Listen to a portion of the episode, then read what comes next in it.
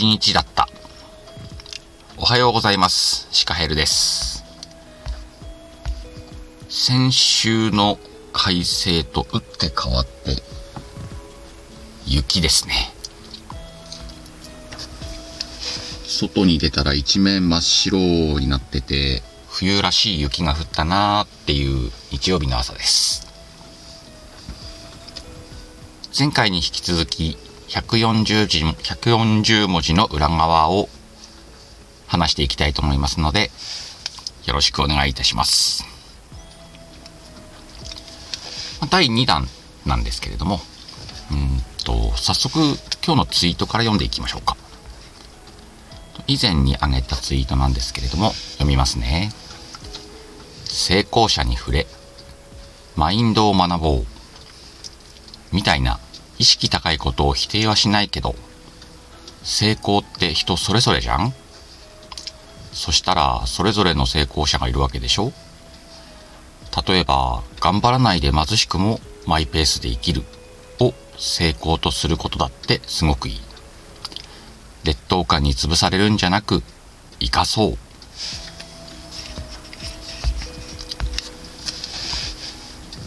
このツイートを今日は解説していきたいと思います。なんでこのツイートを選んだのかっていうと、実はこれ、ワイがツイッターを始めて、コツコツこう書いてきて、初めて50いいねをいただいたツイートなんです。まあ、ちょっと数が多かったものを取り上げてみようかなっていうことでこれにしてみました。内容なんですけれども、まあ、ワイが思うマインドですよね。よくある意識高い系の発言に、物申すというほどではないんだけど、うん、正解ってそれだけじゃないんじゃないかなって言いたかった。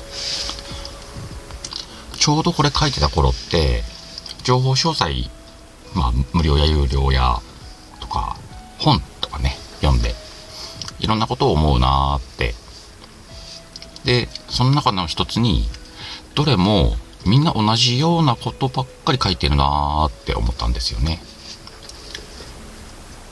一個一個の情報を読むと、すごく大事なことで、うんうんって納得するんだけど、何個も読んでみると、ん？みんな同じこと書いてんのかな？同じソースでもあるのかなって思うくらい、まあ、成功者に触れる。そしてその成功者を真似することであなたも成功者に近づきますよって書いてある。うん。まあ否定はしない。でも思ったんですね。成功者っていうのは具体的なイメージがあるような感じがして。うん。まるで聞く読む方がうんと同じところを目指してるように感じる。なんかそういう人だけにしか役に立たないんじゃないのかなって思わせられたっていうんですかね。で思ったんです。例えばうーん読む人の数だけ成功の形はあるでしょう。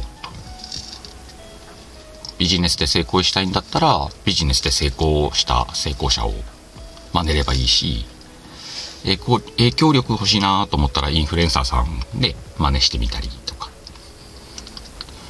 でもみんなそうなりたいかといったらそうじゃないんじゃないかなと。例えばすごいお金欲しいわけじゃないんです。のんびりゆっくり行きたいんですっていう人がいるでしょ？そういう人にはさ、ゴリゴリの成功者さんって言ったら言い方悪いけど、そういうマインドは必要ない。まあ、無駄にはならないんだろうけど、っていう。で、さらに思うんだけど、そういう成功とか成功者っていう言葉は、時には劣等感を煽るんじゃないかなと。焦っちゃいますよね。なんで自分は成功してないんだろう？どうしてああいう風になれないんだろう？とかって。まあ上ばっかり見て歩いてたらつまずいちゃうのと一緒で自分の目指すところと合ってなかったら前を向くことも難しくて上ばっかり上ばっかりってなったらちょっとしんどいなぁと。ちなみにこの劣等感についても思うんだけど付き合い方一つで毒にもなるし薬にもなるって思う。頑張れって励ますばっかりが正義じゃないしね。なんかこういやその劣ってるのかもしれないんだけどそれがそれでいいんだよって。そういうふうに言ってくれる人もいるはずだし。じゃあ自分の思うようにやっていいんじゃないかな。ツイツイートを楽しんでもいいんじゃないかなって。そういう感じで書いてみたツイートでした、まあ、せっかくなんで今回のツイートに活用した魔法も説明しましょう。今回のツイートで使ったのは他の人が言いにくいことを発信してみる。これ結構好きなんですけどうんとやっぱりこう発信ってなると見てくれてるたくさんの人に共感してほしいなって思うんですよね人って。でも意外とうん何て言うんだろう。みんなみんなに向けて書くんじゃなくてすごくこう少ない層に向けて書く。そういう書き方の方がツイートって結構見てもらえることが多いような気もするしやっぱり誰も言わないようなこと？みんなちょっと心の中で思ってるんだけどこういうの言っちゃいけないよなって勝手にブレーキかかってたりとか。そういうブレーキを外してだってね誰かの評価が欲しくて書くんじゃなくて例えば自分が思う誰か一人を励ますように書けたらそれはそれですごくこう素敵なツイートになるんじゃないかなって。こういう考えがあればちょっとこう考えを広げて